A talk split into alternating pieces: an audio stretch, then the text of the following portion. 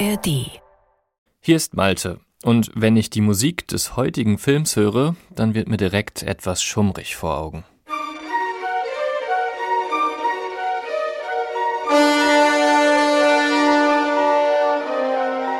Höhenangst, verzehrende Leidenschaft, Verrat. Das alles spielt in unserem heutigen Film eine wichtige Rolle. Es geht um Vertigo aus dem Reich der Toten von Alfred Hitchcock.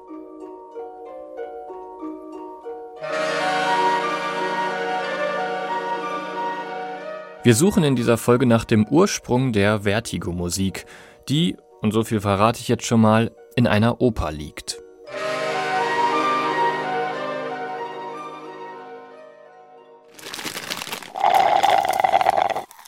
Score Snacks. Die Musik deiner Lieblingsfilme. Direkt in den ersten Sekunden des Films werden wir in einen Strudel geworfen. Keine Melodie, die wir verstehen, kein Ziel, auf das wir uns konzentrieren können. Komponist Bernard Herrmann spielt mit einem Gefühl, das so typisch ist für Hitchcock-Filme.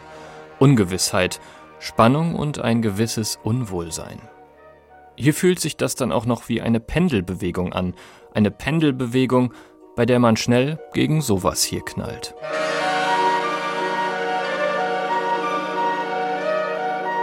Kleine, fiese Wellenbrecher. Akkorde, die in unseren Ohren schräg klingen, unangenehm.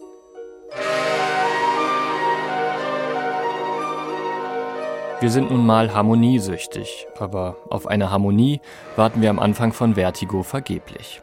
Ganz im Gegenteil, wir stehen kurz vor dem Fall. Dieses Gefühl kennt Hauptfigur Scotty nur zu gut. Er hatte ein traumatisches Erlebnis und leidet darum an Höhenangst. Die ist so schlimm, dass er vom Dienst suspendiert wurde. Darum beschäftigt sich Scotty gerade mit einem privaten Fall. Er soll die Frau eines Bekannten beschatten.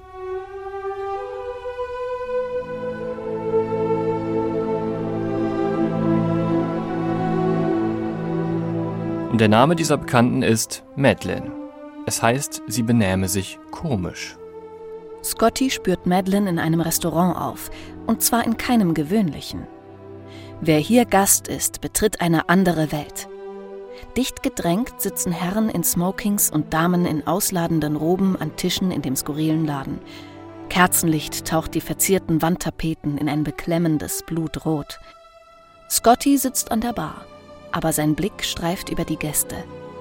Da hinten. Weißblondes Haar, am Hinterkopf zu einem grazilen Knoten gewunden, der Rücken frei, eingerahmt von dunkelgrüner Seide. Das muss sie sein. Madeline.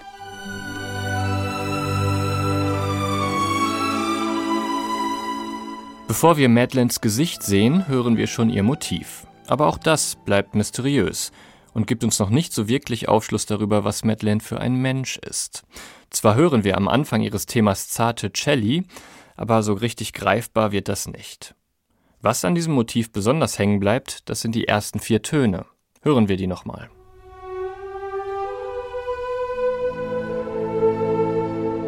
Diese Tonfolge erinnert stark an ein viel älteres Stück mit anderem Kontext.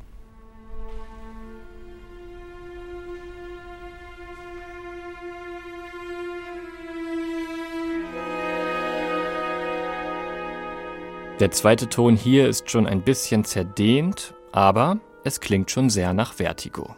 Und damit kommen wir zu der Oper, die ich ganz am Anfang erwähnt hatte.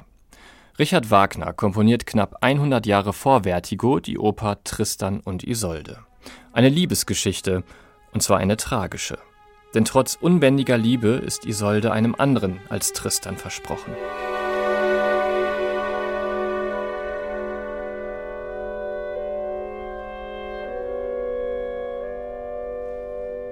Und wenn wir mit dem Background jetzt wieder auf Madeleine und Scotty kommen, in der Szene ihrer ersten Begegnung, dann wissen wir, er ist ihr bereits schon jetzt hoffnungslos verfallen, obwohl sie doch die Frau seines Freundes ist. Und von nun an gerät Scotty immer tiefer in Madeleines Sog.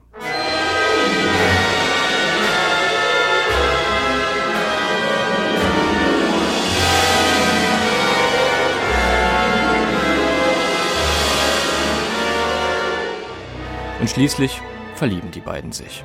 Geküsst haben sie sich schon und gerade gestehen Scotty und Madeline sich ihre Liebe. Doch die Tragödie nimmt ihren Lauf. Direkt nach den schönsten Worten rennt Madeline in einen nahegelegenen Glockenturm. Und Scotty weiß weshalb. Sie will sich das Leben nehmen. Es ist nicht das erste Mal. Und so sehr Scotty es will, er kann ihr nicht folgen, sie nicht retten. Zu groß ist seine Höhenangst.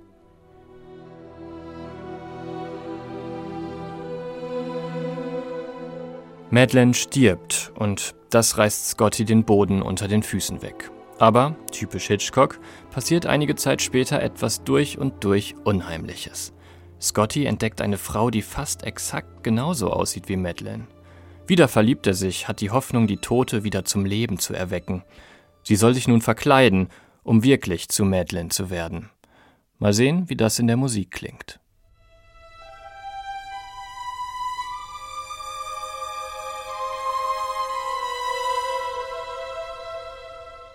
Grünes Neonlicht fällt durch die Vorhänge eines Apartments. Scotty geht ungeduldig auf und ab. Die Frau, die Madeline so täuschend ähnlich sieht, hat sich im Badezimmer eingeschlossen.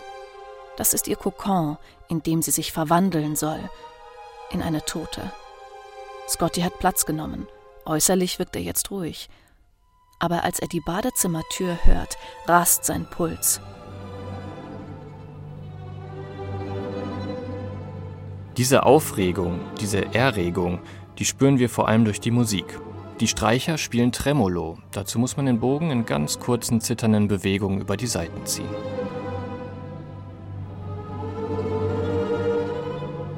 Die ganze Szene ist elektrisierend, für Scotty und auch für uns.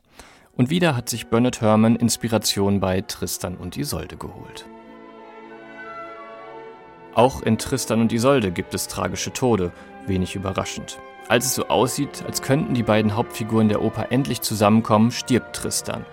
Und das nimmt Isolde so sehr mit, dass sie krank wird. Todkrank.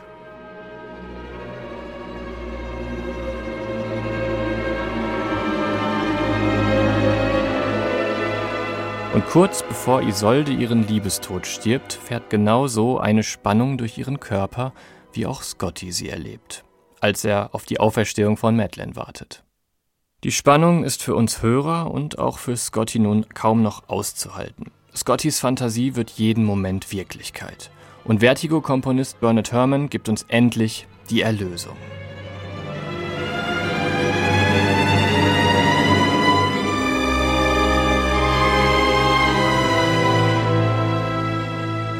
Die Tür zum Badezimmer öffnet sich. Das grüne Neonlicht streift ihre Wangen. Nichts in ihrem Blick verrät, was gerade in ihr vorgeht. Sie schreitet auf Scotty zu. Die Frau ist jetzt zu Madeline geworden, nur für ihn, für die Liebe.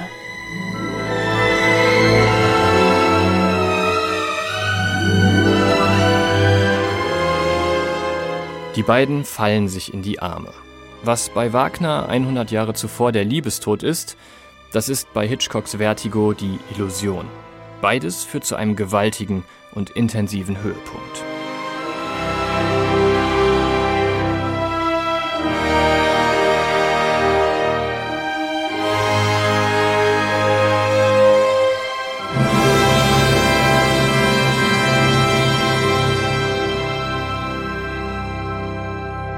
Dem folgt im Film aber noch so einiges. Also warum nicht mal wieder Vertigo schauen?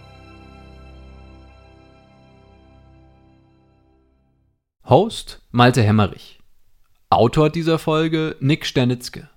Headwriter Jakob Baumer. Redaktion Chris Eckert. Sprecherin Henriette Schröers. Assistenz Annika Kichle. Wir haben die Musik deines Lieblingsfilms noch nicht besprochen? Das lässt sich ändern. Schreib uns einfach eine Mail an podcasts.swr2.de oder einen Kommentar in deiner Podcast-App.